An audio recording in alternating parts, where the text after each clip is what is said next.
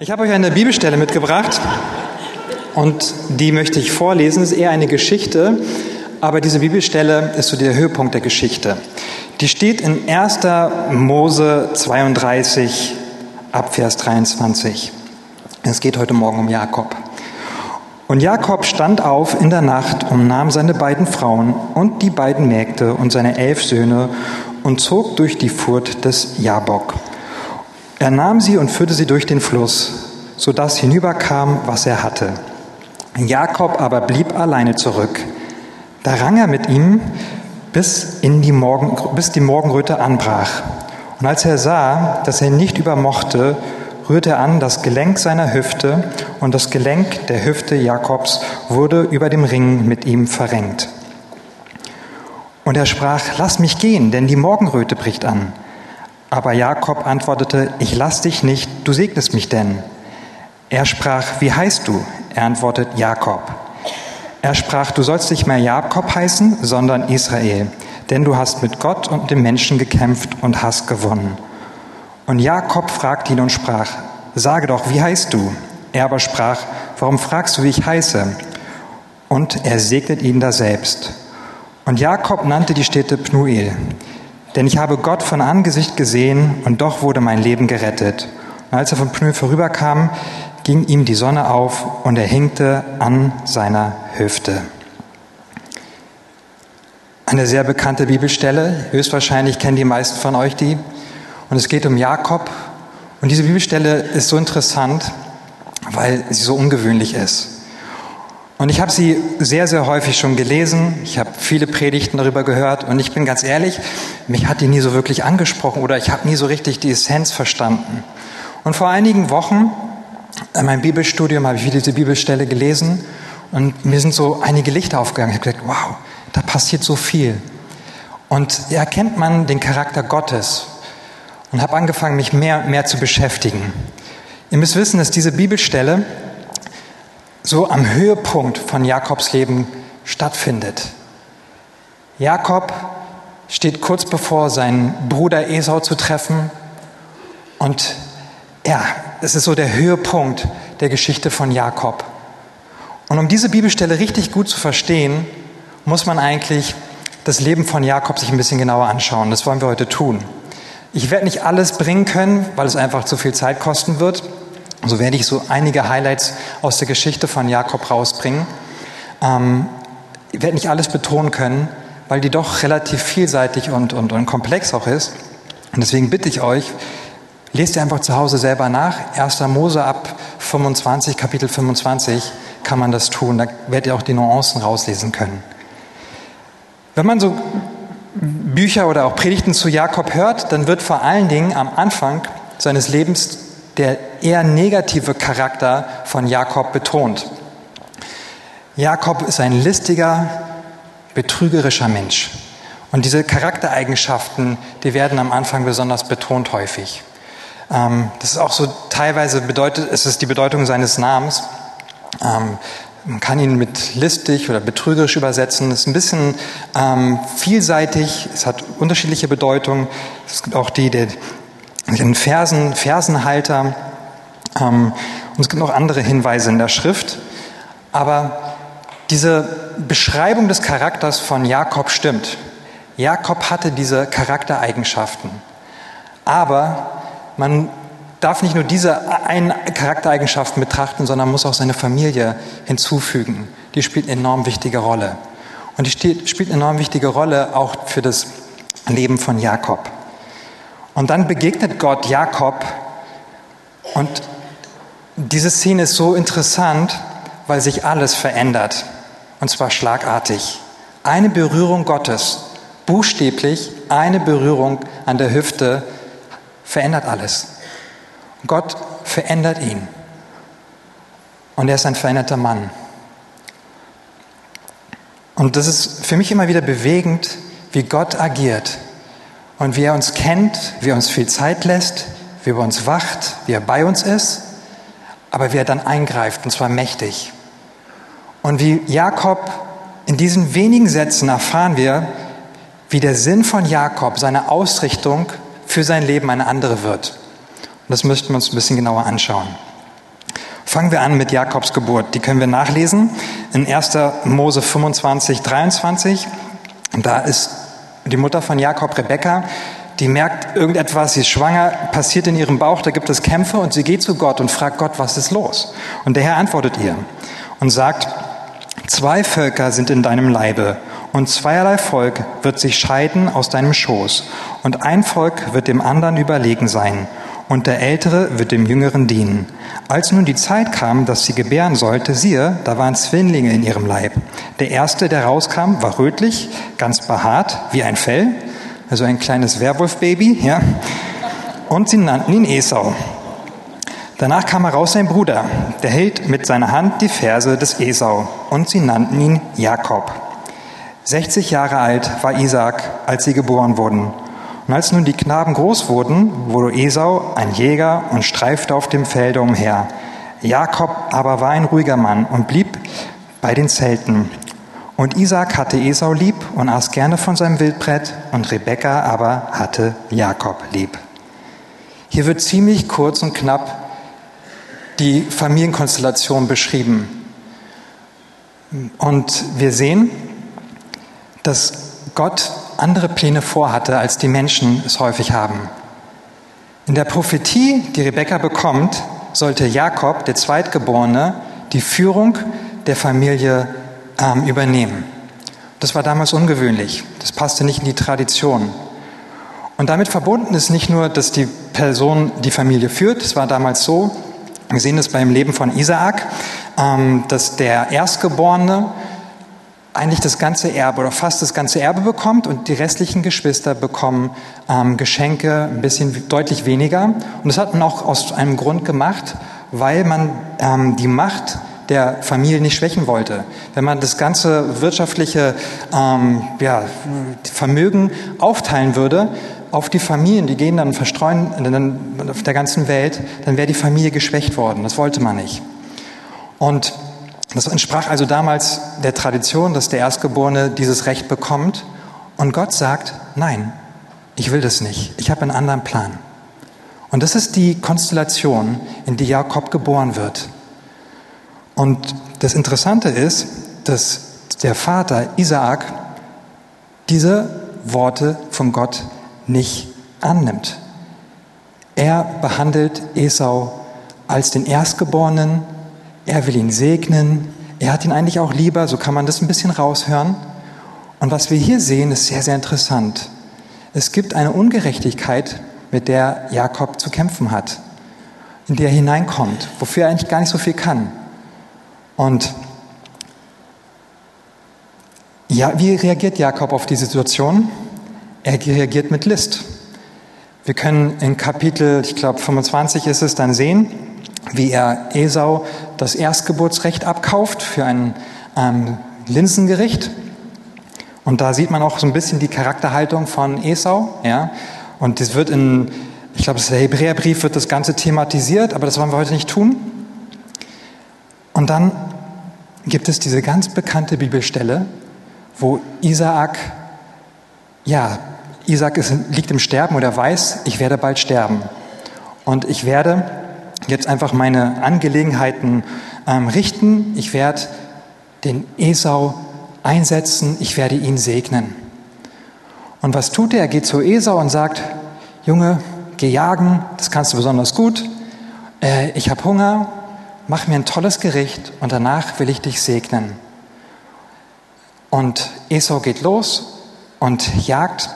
Und das bekommt die Frau von ähm, Isaac mit, die Rebekka und sagt zu Jakob, Jakob, gib dich als Esau aus, hol du dir den Segen. Ich koche was Schönes und du zieh dich an wie Esau. Und äh, Jakob macht es und er nimmt dann das Gericht von seiner Mutter und geht zu seinem Vater und der Vater merkt, irgendwas stimmt hier nicht ganz. Die Stimme passt nicht ganz zu, zu dem Rest. Aber dann riecht er an Jakob und Jakob hat die Kleider von Esau an und hat dann noch ähm, so ein Fell sich um die Arme gebunden und er fühlt sich so an und denkt sich, okay, gut, ich segne ihn, ich bete für ihn. Und er segnet ihn und stellt ihn ein über die Familie, das heißt er ganz explizit. Und dann kommt Esau von der Jagd wieder zurück, Jakob geht gerade raus aus dem Zelt, Esau kommt rein und dann fällt der ganze Schwindel auf. Ein Riesentumult entsteht. Wir wollen uns die Geschichte angucken. In 1. Mose 27 ab Vers 32. Also, Esau kommt in das Zelt zu Jakob, äh, zu ähm, Isaac und sagt, hier bin ich. Und dann sagt der Vater, wer bist du? Er sprach, ich bin's, Esau, dein erstgeborener Sohn. Da entsetzte sich Isaac über die Maßen sehr und sprach, wer? Wo ist denn der Jäger, der mir gebracht hat? Und ich habe von allem gegessen, ehe du kamst, und habe ihn gesegnet. Er wird auch gesegnet bleiben.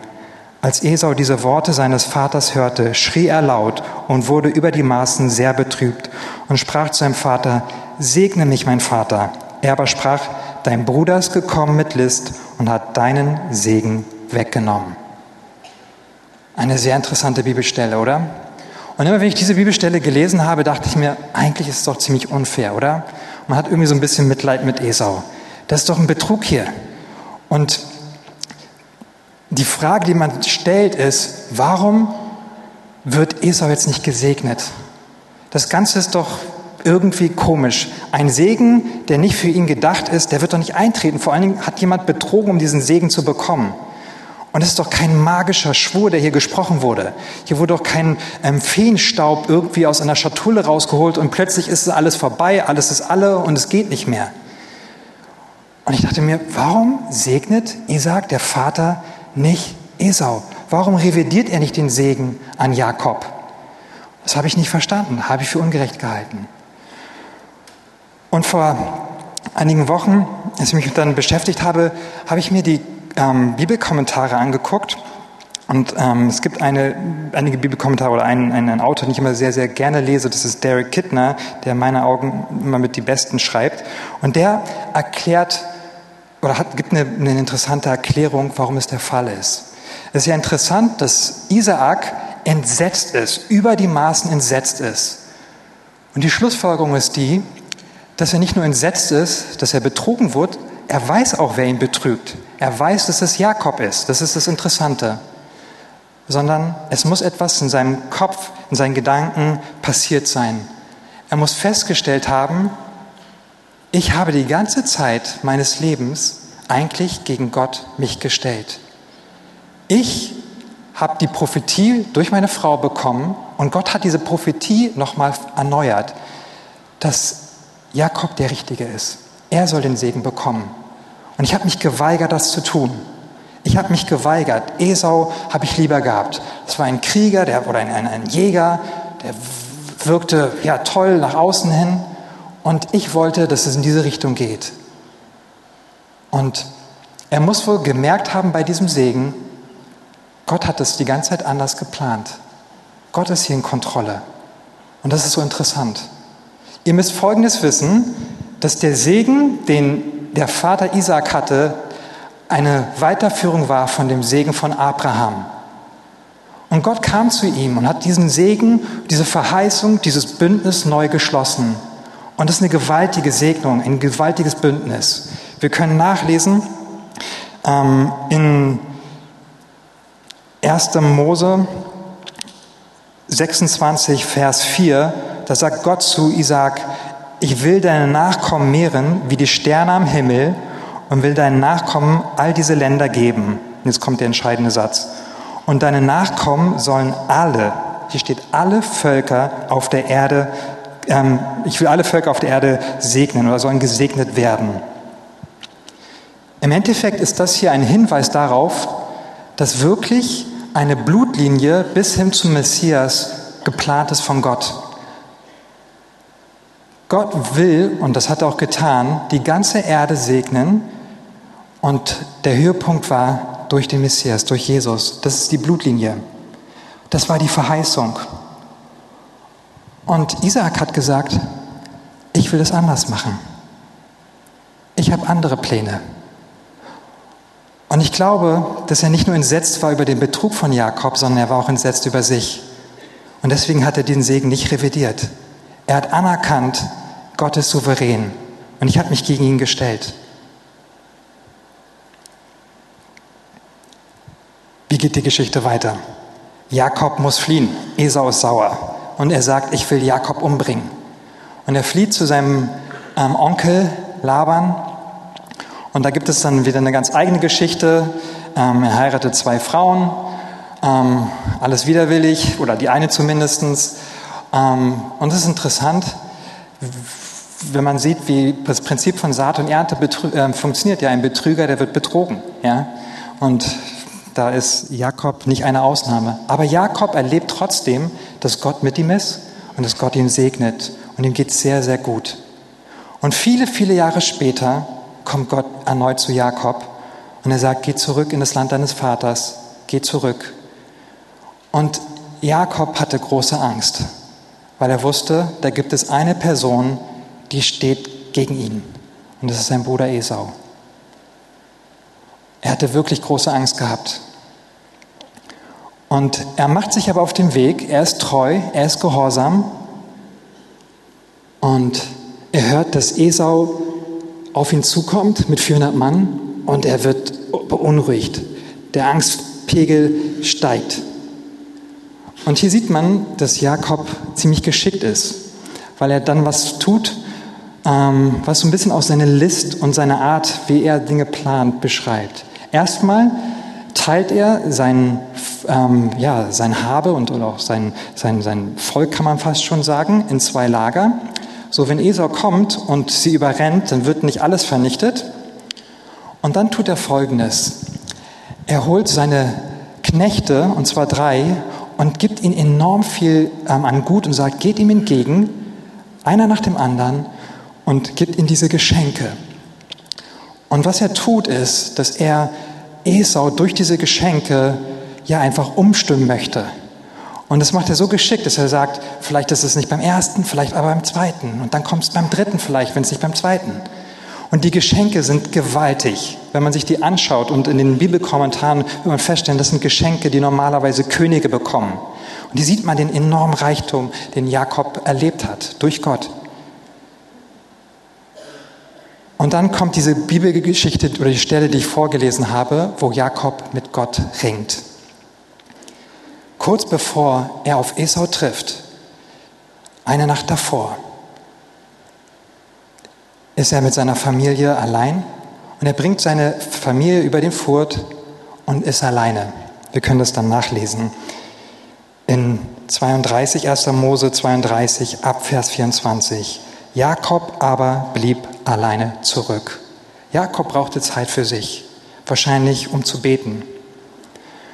Ich habe vor vielen Jahren eine Predigt gehört und ich weiß nicht mehr genau, von wem das war. Es war auf jeden Fall ein ähm, englischer ähm, Pastor, der auch schon, ähm, ich glaube, längst tot ist. Und er war in den äh, 50er oder 60er Jahren ähm, sehr bekannt und hat erzählt, wie wichtig das ist, dass wir Gott suchen und dass wir alleine mit ihm sind. Dass wir wirklich eine Beziehung mit ihm haben.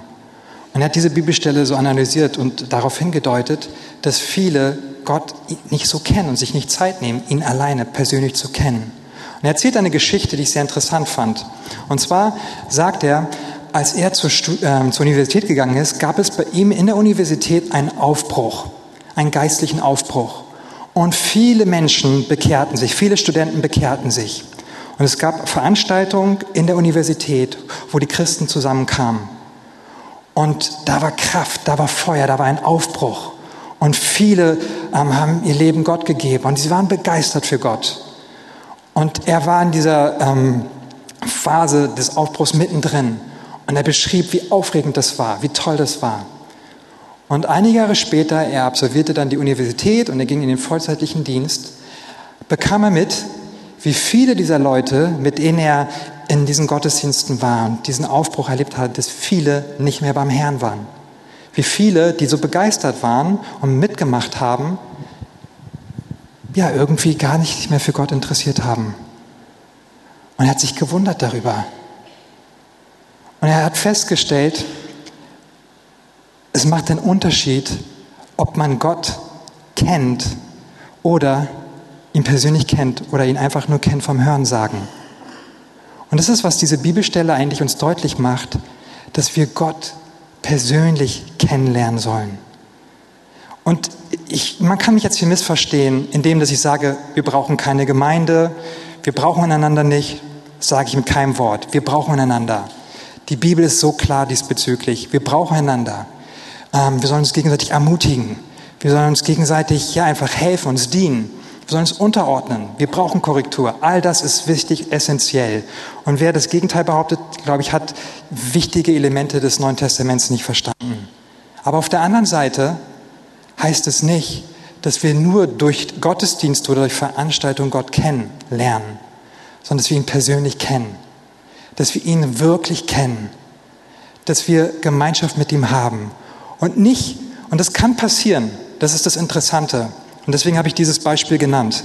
Kann es sein, dass man in Gottesdienste, in Veranstaltungen kommt, wo wirklich die Gegenwart Gottes da ist, wo, es, wo man merkt, wow, hier ist eine Aufbruchstimmung, wow, hier ist cool, aber man verwechselt es, dass man in einer Gemeinschaft lebt, wo andere das erleben, aber persönlich nicht. Und man erlebt es dann, dass wenn man dann vielleicht diese Gemeinschaft verlässt oder umzieht oder was auch immer, dass man dann Schwierigkeiten hat, Gott zu, zu suchen und auch Gott zu finden. Und plötzlich bringt einen das gar nicht mehr so viel. Plötzlich ist man so, ach ja, es geht auch irgendwie ohne. Und man erkennt eigentlich, dass man gar nicht Gott richtig gut kennt. Dass man ihn nur oberflächlich kennt. Aber dass Gott nicht richtig in ein Tief drinne ist, einen verändert hat. Und das zählt vor allen Dingen für Jakob. Jakob kannte Gott nicht wirklich. Jakob kannte Gott nicht so, wie seine Väter ihn kannten. Wir können das nachlesen. Es gibt diese bekannte Bibelstelle, wo Jakob flieht von seinem Bruder und dann erscheint Gott in im Traum, diese Himmelsleiter. Und Gott sagt etwas zu ihm, was, was so toll ist, so genial. Er sagt, Jakob, ich bin mit dir. Ich bin mit dir. Ich werde dich segnen. Egal wo du hingehst, ich bin mit dir. Ich werde dich nicht verlassen. Das sind gewaltige Worte.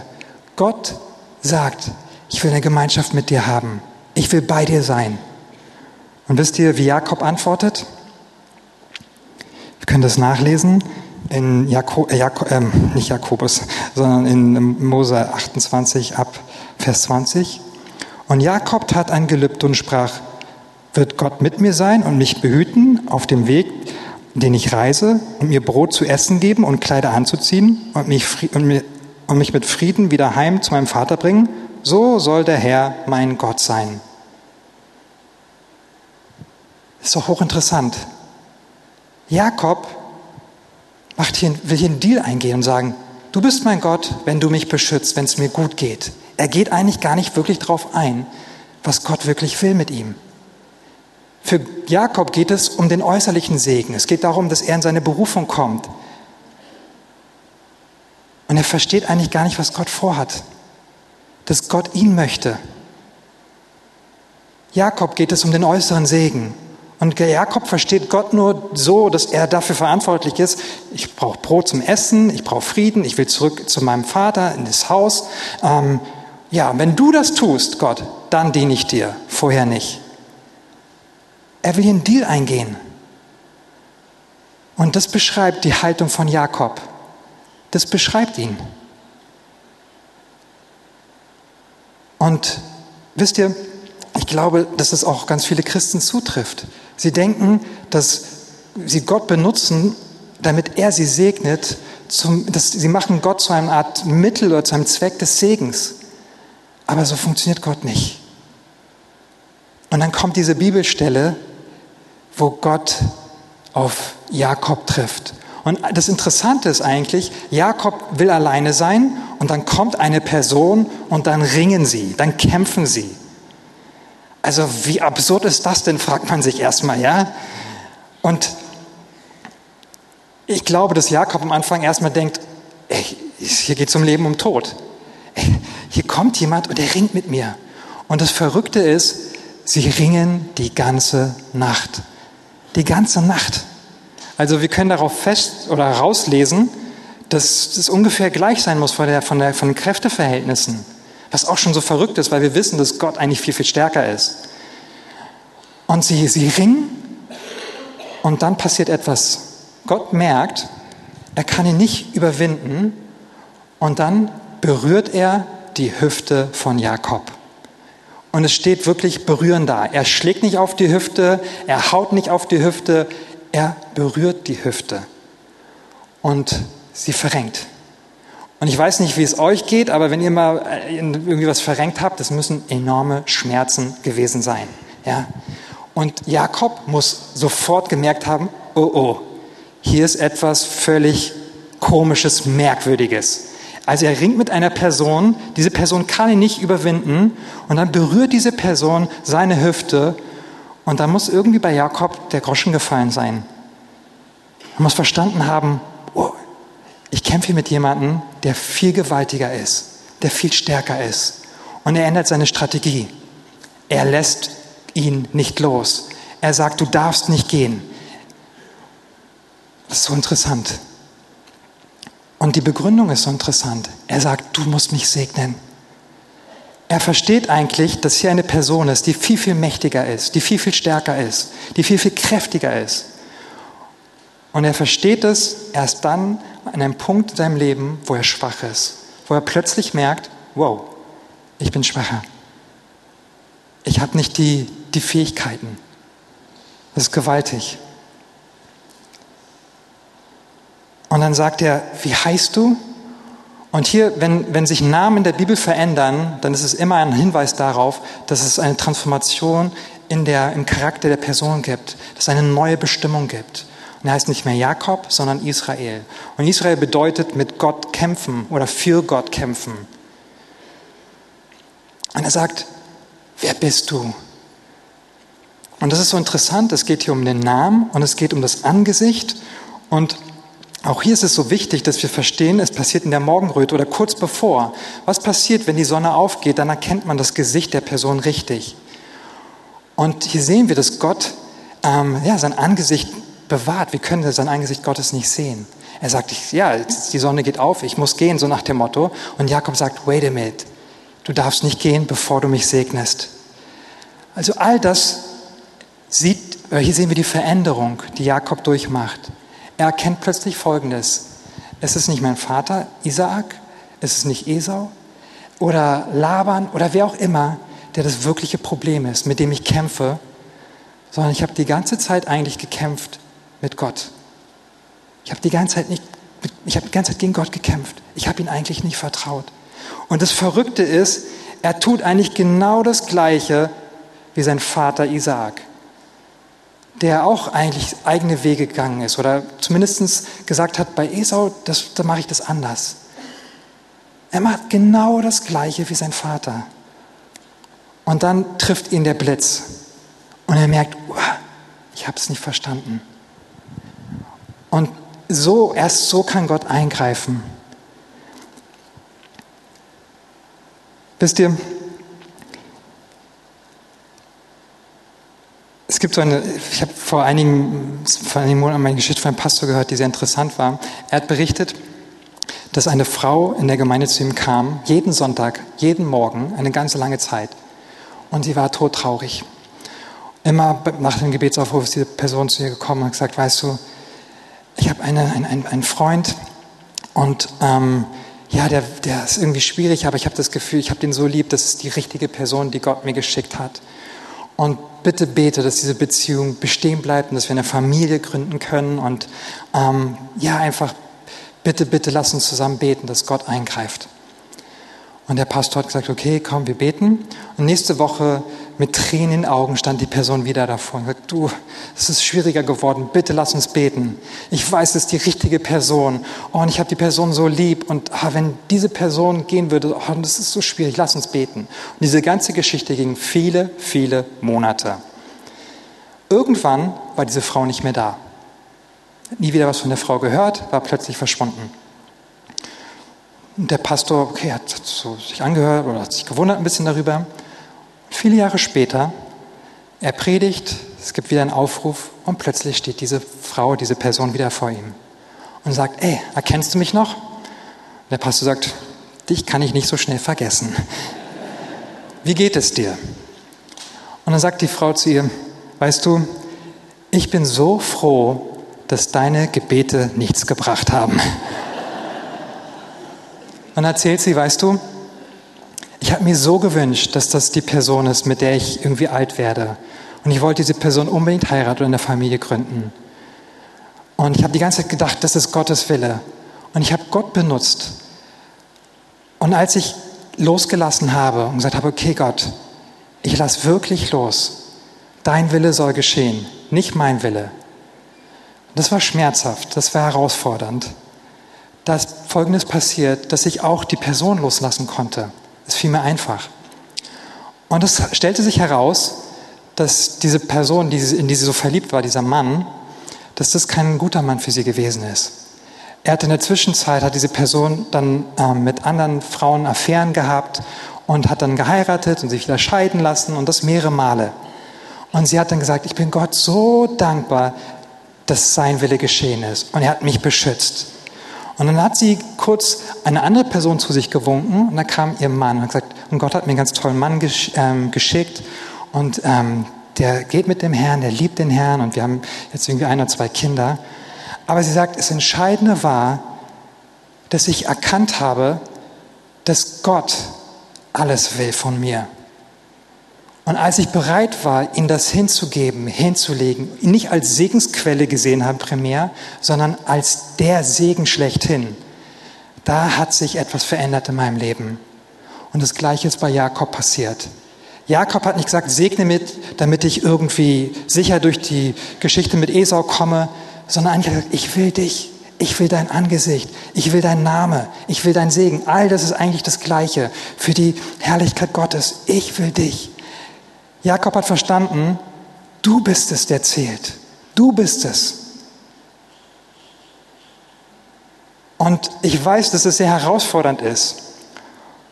Und ich glaube, dass wir alle, die wir hier sind, immer wieder solche Momente brauchen, wo wir Gott erleben und wir wirklich erleben, nicht durch andere Personen, das kann Gott auch tun, aber ihn wirklich kennenlernen und erleben, wo wir mit Gott stehen. Und das, was einen auch ein bisschen unruhig macht an dieser ganzen Beschreibung ist, wie Gott kommt. Und manchmal haben wir das Gefühl, oh, Gott ist so lieb und alles ist so toll und er ist nur gut. Er ist nur gut, ohne Frage. Aber Gott ist auch ein Kämpfer. Gott ist auch ein Kämpfer. Gott ist leidenschaftlich. Und wenn Gott kommt, dann hat es auch einen Preis, den man zahlt. Und das passt manchmal nicht so in unsere Gedankenwelt, das ist mir schon bewusst. Und deswegen schieben wir das manchmal ein bisschen beiseite. Aber wenn er kommt, dann will er uns ganz. Und das sehen wir in dem Leben von Jakob. Und da hat es Klick gemacht. Eine Berührung hat ausgereicht. Eine Berührung hat alles verändert. Und es das heißt, Jakob sagt selber, ich wurde gerettet, ich wurde errettet. Mein Leben wurde verändert. Und das Gleiche zählt auch für uns. Wenn wir ihn suchen, wenn wir wie Jakob merken, okay, ich habe jetzt den gefunden und ich lasse ihn nicht los. Ich lasse dich nicht los, du musst mich segnen. Ich weiß, hier gibt es viele, die Gott irgendwie erlebt haben, die sein Eingreifen erlebt haben und sie wissen, es gibt keinen anderen Frieden, es gibt keinen anderen Glück außer Gott. Aber du erlebst ihn nicht so wirklich. Er ist dir so fern. Er ist dir irgendwie weit weg. Es ist schwierig für dich. Und du siehst die Umstände und du denkst, oh, die Umstände müssen sich verändern. Und ich möchte dir sagen, du kannst heute Morgen von Jakob lernen. Jakob hat festgehalten. Er hat an Gott festgehalten. Er hat gesagt, ich lasse dich nicht los. Du musst mich segnen. Ich muss dich erleben. Ich brauche diesen Segen. Du bist der Einzige, der mich glücklich machen kann. Du allein.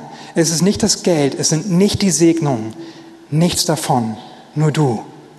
Und wir können so leicht abgelenkt werden von allen möglichen Dingen hier in dieser Welt. Und deswegen habe ich auch dieses Beispiel gebracht von dem Pastor, der erzählt hat, wie viele Leute weggegangen sind, obwohl sie eigentlich dabei gewesen sind.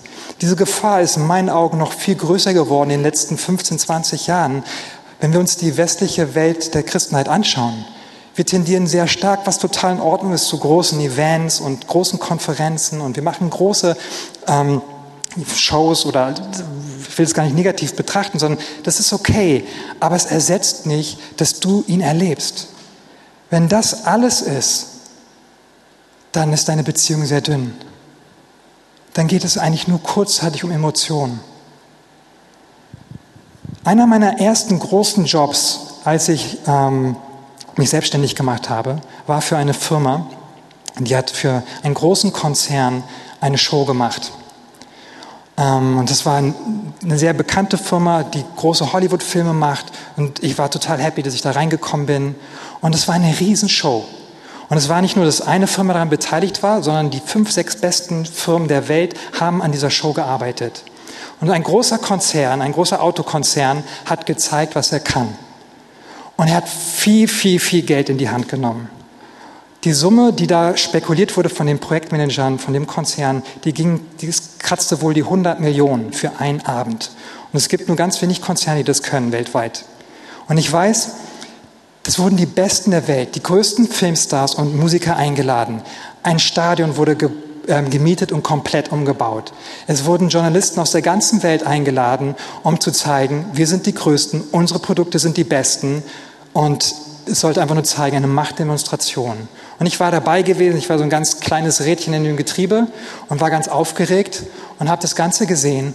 Und ich weiß, es war, es war auch harte Arbeit, es war viel Arbeit, es war eine Mega-Show, mega spektakulär. Und wir haben so die ganzen, das war die größte Leinwand der Welt, alles war das Größte, Beste und so weiter. Und ich weiß noch, alles lief gut, alles lief perfekt. Die ganzen Vorstände von den Tochterfirmen und den Großen waren da und hatten Tränen in den Augen, waren begeistert von der Show. Und nach zwei Stunden ging die Show aus, alles war vorbei und man konnte nach draußen oder man konnte nach vorne gehen und sich dann die, die Sachen angucken, die Produkte angucken. Und ich weiß noch, als das Licht anging und alles vorbei war, alle Emotionen, alles, der ganze große Hype, die Lasershow, da war ein Springen oder ein Wasserfall. Es war wirklich absurd bescheuert, was da alles aufgefahren wurde. Ja? Also absolut verrückt. Hebebühnen, Leute sind von der Decke geflogen. Also wirklich total verrückt. Geld spielte keine Rolle. Aber alles, als, als alles vorbei war und das Licht anging, gab es einen Moment in meinem Kopf, wo ich gesagt habe, so viel Popanz für einfach nur für Autos, von denen man von A nach B fährt. Es war nichts mehr gewesen. Schlagartig war alles, es wirkte für, für, für eine Sekunde irgendwie lächerlich. Und ich glaube, wir müssen aufpassen, dass wir nicht nur auf dieses Äußere schauen, uns begeistern lassen, sondern dass wir wirklich das Wahre erleben, dass wir ihn erleben und sagen, Gott, ich lasse mich nicht ablenken von Dingen, die in meinem Leben stattfinden, die zwar toll sind, aber die nicht die primäre Segnung sind, sondern ich will dich. Und das kann auch ganz leicht passieren, wenn man in der Gemeinde ist oder so weiter. Das passiert leicht. Du sollst die primäre Segnung meines Lebens sein. Ich will dich und ich lasse nicht los, bis ich dich habe. Und ich weiß, diese Worte sind beunruhigend, weil es wirklich manchmal bedeutet, dass man innehält und dass man diese, die innere Angst auch zulässt, dass nichts passiert. Wenn ich, es gibt Situationen in meinem Leben, wo ich Gott gesucht habe und ich habe ihn viele, viele Wochen nicht wirklich stark erlebt. Und ich wusste, ich kann nicht zurückgehen zu dem Alten, aber er war nicht da. Und dieses Aushalten, dass er nicht da ist oder dass ich ihn nicht so erlebe, das ist nicht angenehm. Aber ich wusste, es gibt keine Alternative. Und wir, ich will mich damit gar nicht rühmen und sagen, oh, wie, wie toll ich bin, sondern das Gegenteil. Ich habe meine eigene Schwachheit, meine eigene Begrenztheit so erlebt, meine eigenen Ängste. Und dann konnte mich Gott, ja, einfach, dann konnte Gott mir begegnen. Und dann habe ich erlebt, wie er gekommen ist. Mal sanft, mal gewaltig, es ist unterschiedlich, aber er kam. Und ich habe seine Stimme gehört, ich habe ihn erlebt. Und das hat die Situation nicht nur verändert, das hat mich verändert. Und das wünsche ich mir immer und immer wieder. Es reicht nicht nur einmal aus, sondern ich brauche es immer und immer wieder. Lass uns beten. Heiliger Geist, ich danke dir, dass du hier bist. Und ich danke dir, dass du uns lieb hast. Und ich danke dir, dass du ein herrlicher Gott bist, ein Gott der Herrlichkeit. Du bist nicht nur ein guter Gott, ein liebevoller Gott, du bist auch ein leidenschaftlicher Gott, ein Gott, der ringt. Und ich danke dir, dass du uns, dass du uns einfach neu zeigen möchtest, dass du unser Bild von dir sprengen möchtest. Wir haben manchmal so festgefahrene Gedanken, Herr, von dir und eigentlich merken wir gar nicht, wie wir dich beschränken. Und Herr, wir bitten dich, dass du kommst und dass du uns veränderst und dass wir so eine Begegnung haben, wie Jakob eine Begegnung mit dir hatte. Dass er merkte, Es ist nicht die Segnung, die ich mir wünsche so sehr, sondern du bist es. Du bist derjenige, der mich erfüllt. Du bist es. Ich brauche dich. Ich brauche nicht das andere, sondern ich brauche zuerst dich. Du wirst dich um das andere kümmern. Das sagt dein Wort an so vielen Stellen. Aber ich will dich. Herr, ich bitte dich, dass du kommst und dass du uns unsere Herzenshaltung offenbarst, da wo wir völlig weit weg sind von dir. Herr, da wo wir anderen Menschen die Schuld für unser Leben geben, wenn es nicht klappt und sagen, diese Person ist schuld, weil ich nicht weiterkomme. Oder diese Person beraubt mich. Oder diese Person sorgt dafür, dass es nicht klappt. Und Herr, die ganze Zeit haben wir eigentlich gegen dich gekämpft, weil wir dir nicht vertrauen. Und ich glaube, dass heute Morgen Leute hier sind, die Gott ruft und sagt, es ist nicht dein Vater oder deine Mutter, in die du hineingeboren bist in die Familie. Es ist nicht dein Chef auf deiner Arbeit. Es sind nicht deine Verwandten und es sind auch nicht deine Nachbarn, gegen die du kämpfst. So in letzter Konsequenz kämpfst du gegen mich, weil du mir nicht vertraust. Du vertraust mir nicht. Und ich will einfach dich berühren. Ich will wie Jakob dich berühren, dass du erkennst, wer ich wirklich bin. Nicht nur eine Segensquelle, sondern ich bin der Segen. Und wen das betrifft, den lade ich ein, dass du nach vorne kommst und wir wollen kurz mit dir beten. Du kannst kurz einfach sagen, hey, ich will das in Ordnung bringen oder ich, ich merke, da ist meine Priorität im Leben irgendwie falsch. Ich habe auf, auf Dinge geachtet, die, die eigentlich nicht wichtig waren. Und du merkst es auch immer wieder, wenn du Sachen erreicht hast, dann ist es nie zufrieden. Du bist nie zufrieden. Es reicht nicht aus. Du brauchst immer etwas Neues. Du brauchst immer ein neues Projekt. Du brauchst immer etwas Neues, weil kein Frieden in dir ist, keine Ruhe. Der Sturm geht immer weiter. Und du, du beschuldigst ständig andere Leute. Und Gott sagt, schließ Frieden mit mir. Komm. Und hier sind auch noch Menschen, die Gott gar nicht kennen. Die kennen Gott vielleicht vom Hörensagen, wenn es hochkommt. Du lebst mit ihm keine Beziehung. Du hast Jesus nicht angenommen als deinen Erretter und Erlöser. Und du hörst, dass es einen Gott gibt, der eine Beziehung haben möchte, der genauso zu Jakob sagt wie zu dir, ich will mit dir sein, den Rest deines Lebens, egal wo du hingehst. Ich will dich. Und du hast heute Morgen die Gelegenheit, diesen Gott kennenzulernen, ihn einzuladen in dein Herz, ihn als dein Erretter, als dein König einzuladen. Und er will kommen. Er will machtvoll kommen. Und er will dein Leben ändern. Und er will dir Frieden schenken. Er will dir Vergebung schenken. Und wenn andere noch da sind mit anderen Anliegen, dann kannst du jetzt auch, wenn wir gleich ein Lied spielen, nach vorne kommen und wir beten dann gerne mit dir und sag einfach dein Anliegen. Also lass uns kurz in die Anbetung gehen, fünf Minuten und dann werden wir den Gottesdienst schließen. Aber ich möchte den Leuten einfach die Möglichkeit geben, die angesprochen sind, dass sie darauf reagieren können.